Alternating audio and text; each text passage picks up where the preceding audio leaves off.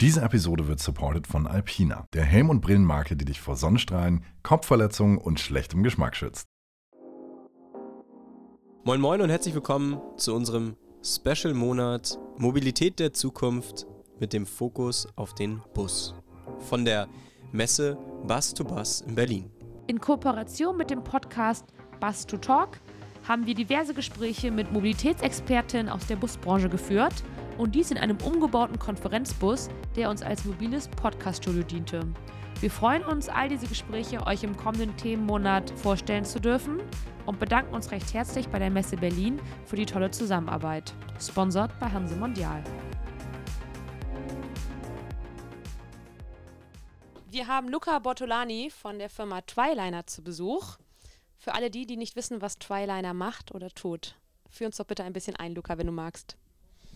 Sehr gerne. Also mit Twiliner möchten wir eine neue Mobilitätslösung für Europa aufbauen. Das tönt nach sehr viel, ist relativ einfach, aber wir wissen nämlich, dass Menschen nachhaltiger reisen möchten, weil der Flugverkehr einfach einen großen Teil des CO2-Ausstoßes macht.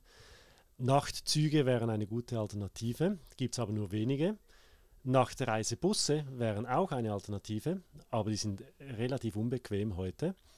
Das heißt, Twiliner hat sich vorgenommen, einen sehr komfortablen Nachtreisebus zu entwickeln und damit ein Streckennetz durch Europa aufzubauen. Prima. Und was kann ich mir unter einem sehr komfortablen Reisebus vorstellen genau? Da gehen ja die Vorstellungen bestimmt auseinander. ja, es äh, hängt vor allem am Sitz. Wir entwickeln einen Komfortsitz, der sich in ein Bett verwandeln lässt.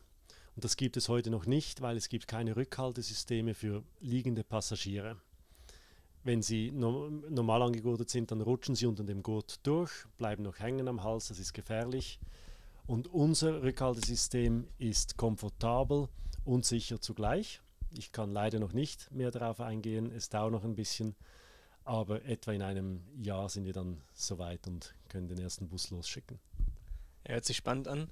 Ich weiß, dass wir in der Vergangenheit darüber gesprochen haben, ähm, wer ist das richtige Fabrikat und ähm, wer ist der richtige Partner, mit dem wir es umsetzen können. Seid ihr da schon weiter? Da sind wir weiter. Wir arbeiten für das Rückhaltesystem mit einer Schweizer Universität, ähm, der Berner äh, Fachhochschule und dem DTC AG, das ist wie bei euch das TÜV. Und der Sitz wird hergestellt von einer ähm, Flugsitzfirma in Manchester. Mhm. Spannend. Ähm, also ich mache jetzt Busse seit 13 Jahren. Ähm, ich weiß, dass es Liegesitze schon mal gab. Ähm, du hast eben ein Problem schon mal kurz angeteasert, brauchen wir nicht weiter darauf eingehen. Das ist der Grund, warum es heute nicht mehr gibt. Ähm, was versprichst du dir von eurer Technologie? Ich verspreche mir, dass Menschen ähm, auf den Bus umsteigen, vom Flug auf den Bus umsteigen, weil es einfach so bequem ist, mit dem Bus zu reisen, dass der Umstieg einfach ist. Und dann hat es natürlich noch ein paar weitere äh, Vorteile. Du hast es vorher erwähnt, mit äh, einem Bus kannst du morgen früh in ein, in im Stadtzentrum einer Stadt sein, ausgeruht, bereit für die Stadtbesichtigung oder für ein Geschäftsmeeting. Das geht nicht, wenn man mit dem Flugzeug reist. Und im Vergleich zum Nachtzug ist ein Bus halt einfach sehr viel flexibler. Was die Strecken betrifft, du musst nicht so viele Leute da reinbringen, um den zu füllen und auch was die saisonale ähm, Auslastung betrifft. Der Bus kannst du dann einsetzen, wenn es ihn braucht. Hm. Ja, klar, das ist natürlich auch mein Argument in unserem Geschäftsmodell, dass wir halt davon sprechen, dass der Bus dort eingesetzt wird, wo er gebraucht wird. Der braucht keine neue Infrastruktur oder irgendwas anderes, ähm, wie vielleicht auf der Schiene oder ein Flughafen für, den Fl für das Flugzeug. Ähm, also die, die ganzen Attribute des Busses an sich, die zahlen natürlich auch in eure Geschäftsidee rein. Ähm, Linienfahrten in Europa, dafür gibt es einen großen Anbieter. Was meint ihr, was euer USP ist, um ähm, da halt entsprechend ähm, gegen anzugehen oder sich halt die Marktanteile zu holen, die man braucht? Ich glaube nicht, dass wir Marktanteile von Flixbus, wenn ich den Namen sagen darf, dass wir Marktanteile von ihnen holen werden, weil sie bieten einfach die günstigste Reisemöglichkeit durch Europa an. Ähm, und, und damit sprechen Sie ein ganz konkretes Marktsegment an und wir sprechen ein anderes an. Wir sprechen Menschen an, die ökologischer reisen möchten, ähm, relativ jung sind, also irgendwo zwischen 20 und 60 Jahren, aber auch ein äh, gewisses Reisebudget haben, weil unsere Reise äh, kostet einfach ein bisschen mehr als im Flixbus. Und dadurch denken wir auch, dass wir ähm, Leute ansprechen, die heute nicht mit dem Bus reisen. Das sind weder Flixbusreisende noch sind es Bustourismusreisende, das meistens ja Rentner sind oder ein bisschen ältere Leute, ähm, die auch schon heute Bus reisen. Also damit haben wir ein ganz neues Marktsegment, das wir da ansprechen. Finde ich gut, also sich seine Kunden selbst zu ähm, bauen quasi. Ähm, wir, wir sitzen jetzt in einem umgebauten Reisebus, ähm, das äh, quasi unser Konferenzbus ist und ähm, können hier ganz komfortabel diesen Podcast aufnehmen. Wir sitzen hier chillig, also weniger so, wie man im Reisebus eigentlich sitzt. Ähm, letztendlich stellt ihr euch das ja auch vor in eurem Geschäftsmodell, dass man halt ähm, den Bus ganz anders erlebt im wahrsten Sinne des Wortes. Gib uns mal so einen kleinen Eindruck davon. Nimm uns mal mit auf diese Reise. Wie sieht dein Bus der Zukunft aus? Wie sieht der Bus der Zukunft von Triliner aus? Ähm, den, damit sich die Zuhörer da so ein kleines Bild von machen können. Vielleicht haben wir sogar die Möglichkeit, das ein oder andere Bild oder vielleicht äh, schon Videofrequenz äh, äh, mit diesem Podcast online zu stellen. Ja, ähm, wir haben die Kunden gefragt, was sie von Busreisen heute halten. Also eben dieses Kundensegment, das heute nicht den Bus, äh, mit dem Bus reist. Und das Feedback ist relativ schlecht. Also das Image, das die Leute vom Bus haben, ist relativ schlecht. Das ist einerseits auf der Straße, es ist einengend, es ist zum Teil unhygienisch, ähm, das ist laut, es ist stinkend, man hat vielleicht Angst vor den, vor den, vor den anderen Buspassagieren. Ähm, Und unser Konzept zielt darauf ab, all diese Vorurteile, es sind ja Vorurteile, ähm, zu, zu entfernen und umzuändern. Also unser Bus wird oben ähm, wahrscheinlich 18 äh, Liegesitze haben. Das heißt, jeder hat zwei Meter äh, Platz für sich alleine. Und ähm, unten ein sehr großes WC, eine Garderobe, wahrscheinlich nochmals drei Liegesitze und eine kleine Küche. Also schlussendlich erfinden wir gar nicht so viel neu äh, außer dem Sitz, aber man wird sicher sehr viel mehr Platz haben in diesem Bus als in einem heutigen normalen Reisebus. Das heißt, ich kann mir das jetzt quasi so vorstellen, wenn du sagst, ihr habt ja sogar Liegesitze und WC, kleine Küche, Garderobe. Das ist so ein bisschen wie eine WG über Nacht. Also ich kann dann wirklich auch meine Tupperdose quasi mitbringen und da in der Mikrowelle mein Essen aufwärmen? Oder wie ist das gedacht? Es ist gedacht, dass wir wahrscheinlich Essen zur Verfügung, Verfügung stellen werden. Äh, ein, auch ein Problem vieler Reisenden ist, dass Essen eben stinkt. Deshalb möchten wir eigentlich nicht, dass Leute das Essen aufwärmen, sondern es gibt dann einen leichten Salat oder ein leichtes Essen und morgen ein kleines Frühstück. Das bieten wir dann mit an. Also dann doch quasi ein bisschen mehr Flugzeugatmosphäre, aber auf, äh, auf der Straße und nicht in der Luft. Genau. Okay. Und du sagst, wahrscheinlich könnt ihr im Laufe des nächsten Jahres an den Start gehen. Was sind denn aktuell eure größten Herausforderungen, die euch so rumtreiben? Es sind technische Herausforderungen. Also diese Sitzentwicklung ist relativ komplex. Dann aber auch diese Sitze in einen Bus zu bringen, ist relativ komplex. Und dann gibt es noch zwei äh, rechtliche Herausforderungen. Eine hast du erwähnt, es gibt keine Prüfnormen für Liegesitze in diesen Reglementen.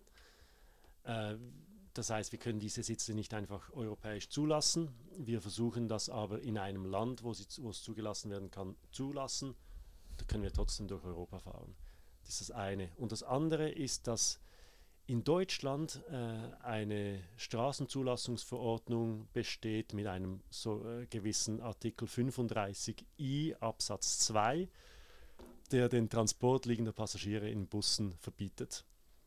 Und ich bin sehr glücklich, dass ich heute mit ein paar Leuten vom Ausschuss äh, des Bundestages äh, sprechen konnte und dieses, Probli dieses Problem äh, platzieren konnte.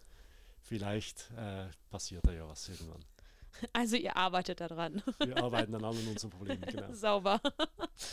ähm, Frage noch, weil Also ich meine, ich kann, mir, ich kann mir das sehr gut vorstellen, was euer Geschäftsmodell ist und dass ihr eine bestimmte Zielgruppe ansprecht. Wie plant ihr das denn? Ich meine, welche Strecken geht man denn zuerst an? Versucht man quasi das abzugrasen, wo aktuell keine guten Flug- oder Zugverbindungen sind?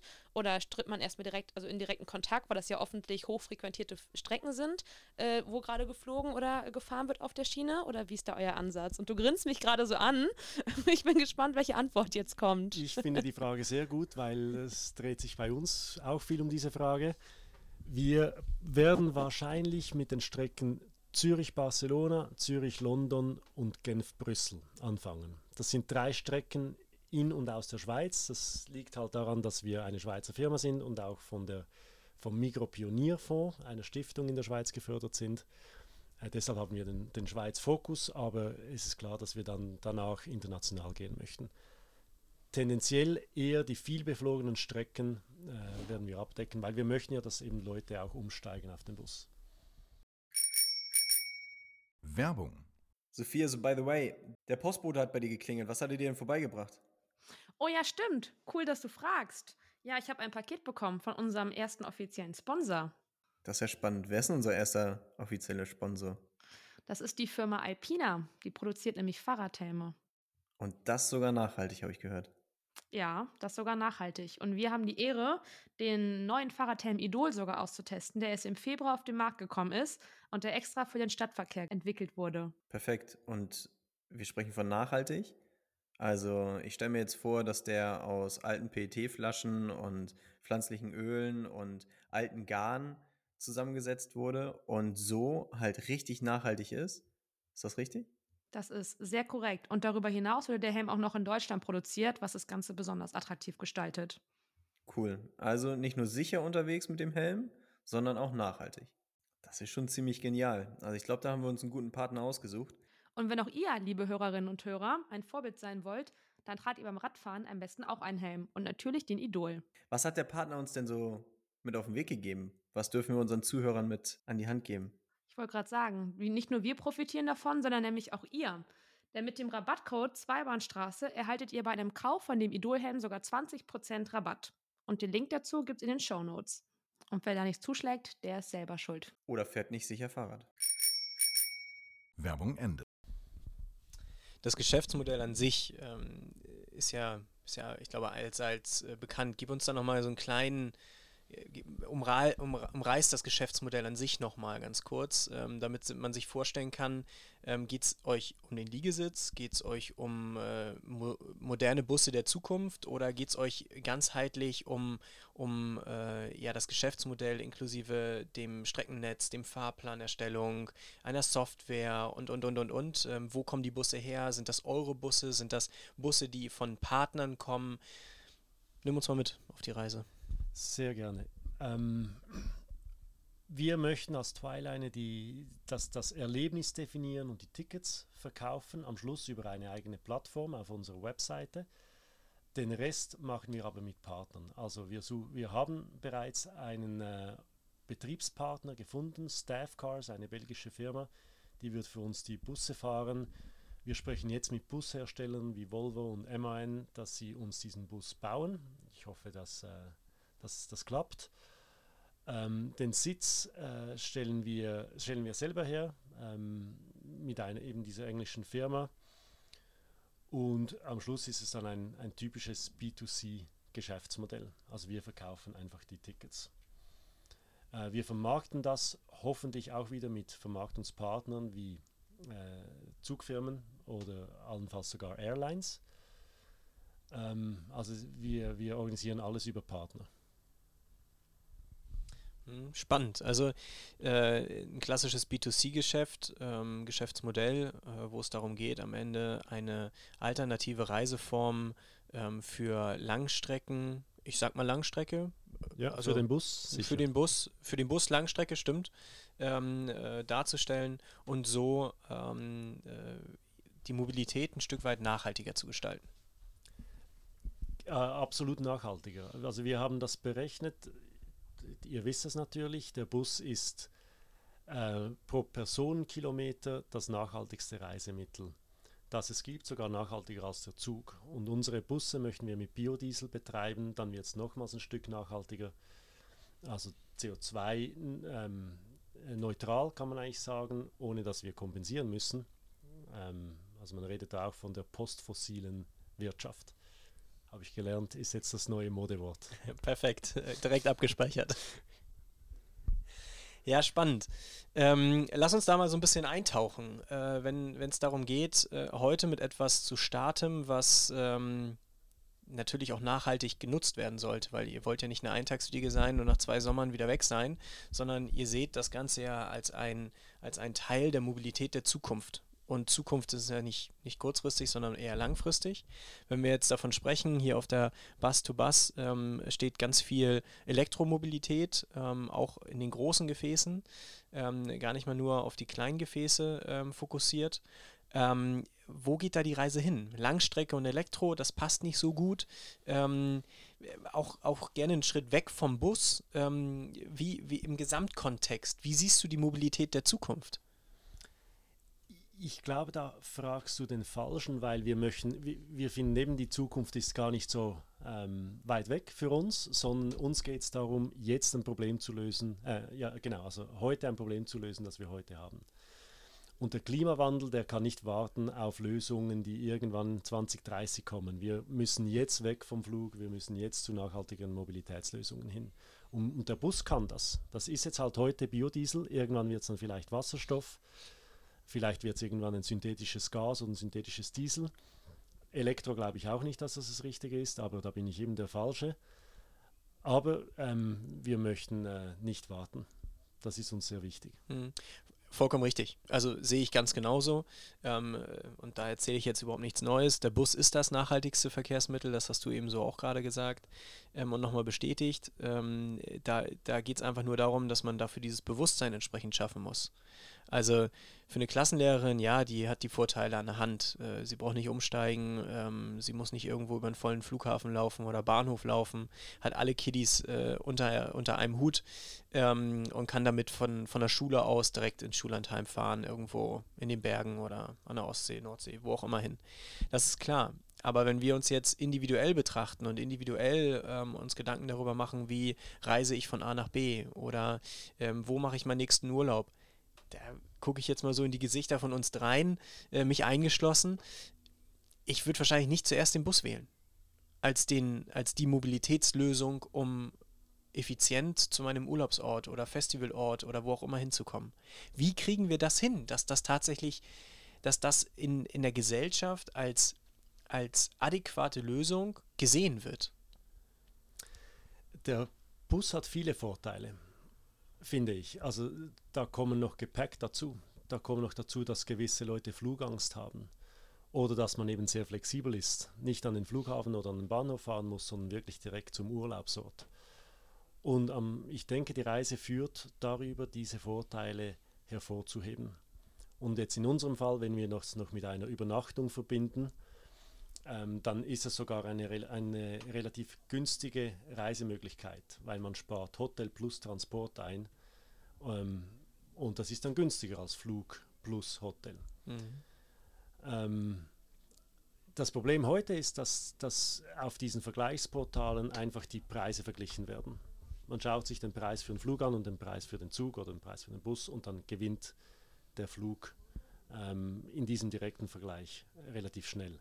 Aber wenn man sich die Vorteile ähm, mehr aufschlüsselt, äh, dann sieht man, dass der Bus vielleicht nicht der preisliche Vorteil hat, aber eben die Flexibilität, der Komfort und so weiter.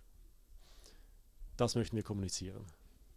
Finde ich gut. Ich kann mir vorstellen, dass der Bus oder die Busbranche eventuell eine ähnliche Entwicklung durchmacht, wie vielleicht gerade so die Fahrradbranche. Ich meine, gut, die haben natürlich durchaus durch Corona ähm, profitiert, muss man sagen. Aber ich glaube, vor ein paar Jahren wurde ich immer noch belächelt von meinen Freunden, dass ich immer alles mit dem Fahrrad gemacht habe und jetzt warten sie selber zwei Jahre auf irgendein cooles Modell. Also da passiert ja auch viel, ne? Und die Städte sorgen irgendwie für Pop-up-Bike-Lanes und solche Sachen in der Hoffnung, dass dann irgendwann vielleicht auch der Omnibusbahnhof mal in diversen Großstädten mal umstrukturiert wird. Design, glaube ich, spielt auch eine wichtige Frage. Einfach nochmal so eine komplette Image-Überarbeitung in der Hoffnung, dass das in der Gesellschaft auch irgendwann mal ankommt. Aber Luca, wir kommen langsam zum Schluss. Wir müssen es ja hier ein bisschen kürzer fassen als sonst privat bei uns im Podcast. Magst du uns abschließend noch ein paar Worte mitgeben, vielleicht an zukünftige Twiliner-Nutzer oder was du dir gerne wünschst von der Gesellschaft, was du gerne mehr sehen würdest, Was geht dir gerade aus dem Kopf durch und was möchtest du in die Welt rausschreien? ich wünsche mir, dass jeder das mal pro probiert und äh, wir hoffen, dass wir die Erwartungen erfüllen können und damit wirklich ein, äh, ein, eine neue Mobilitätslösung durch Europa aufbauen können. Also der Aufruf ist nicht nur für die, für die Nutzer, sondern wirklich auch für die ganze Busbranche. Wir wissen, wir können das nicht selber. Es braucht Bushersteller, es braucht Sitzhersteller, es braucht Softwarehersteller, ein Busbetreiber und wir hoffen, dass wir das alles zusammen irgendwie, dass wir alle zusammen an dem arbeiten können. Eine allein kann es nicht, außer Flixbus. Das sei mal kritisch dahingestellt. Natürlich haben die einen großen Apparat und tun viel und machen viel. Ähm, ich würde trotzdem behaupten, äh, die können auch nicht alles. So, und äh, von daher, ähm, ich finde es äh, ich find's cool, wenn ähm, sich innovative Ideen durchsetzen, wenn man die durchspielt und ähm, wenn man halt eine, eine Lösung schafft, die die Mobilität der Zukunft nachhaltiger gestaltet. Und ähm, wir wissen alle, dass die Mobilität ähm, eine, eine relevante Rolle spielt im Zusammenhang unserer ähm, anderthalb Grad Ziele, die wir so haben. Und ähm, von daher, äh, Luca, ich äh, begleite dich schon ein bisschen länger. Ich bin froh, dass wir uns heute endlich das erste Mal persönlich sehen. Ähm, wir haben uns in der Corona-Krise äh, quasi das erste Mal ähm, virtuell getroffen. Ähm, ich glaube, direkt nach meinem Kreuzbandriss, ne? Ich glaube, so in diesem, in diesem Zusammenhang war das. Ähm, und äh, von daher, äh, ich, bin, ich bin sehr, sehr begeistert und freue mich, ähm, was ihr in Zukunft weiter auf die Beine stellt. Und bin davon überzeugt, dass wir noch ganz, ganz viel von euch hören werden. Dankeschön. Danke auch für die Unterstützung mit diesem Podcast und auch sonst. Sehr, sehr gerne. Immer wieder gerne. Schöne Grüße auch ans Team. Schön, dass du dabei warst und ähm, noch viel Spaß auf der Bus to Bus. Dankeschön, euch auch. Tschüss. Und da wir zwei von Zweibahnstraße so ein tolles Team sind und vergessen haben, ein passendes Outro für die Bus to Bus aufzunehmen, kommt ihr jetzt in den Genuss unserer Outtakes der letzten zwei Tage. Viel Freude damit. Okay, passt überhaupt nicht in unser Zeitmanagement. So. Guten Tag. Wir sagen nur Moin Moin. Du sagst nicht Guten Tag. Ja, du sagst natürlich sagst du Moin Moin. Moin Moin und herzlich willkommen zu unserem Themenmonat Bus. Ganz stumpf Bus. So stumpf ist das Ganze ja nicht. ich will, eigentlich können wir es lassen. Geil. Ja, was soll ich jetzt noch dazu sagen? du bist ja witzig. Ich kann ja sagen, Sophia, und jetzt du. wow, das sag ich so. Genau so funktioniert unsere Zusammenarbeit. Bitte. Genau, Okay. Sponsored by. Sponsored bei was? Können wir noch Hansemann ja sagen. Aber dann wird gesponsert bei Alpina und Hanse Mondial. Ah, stimmt. Scheiße. Ja, doch, komm, gebe ich dir. Woo!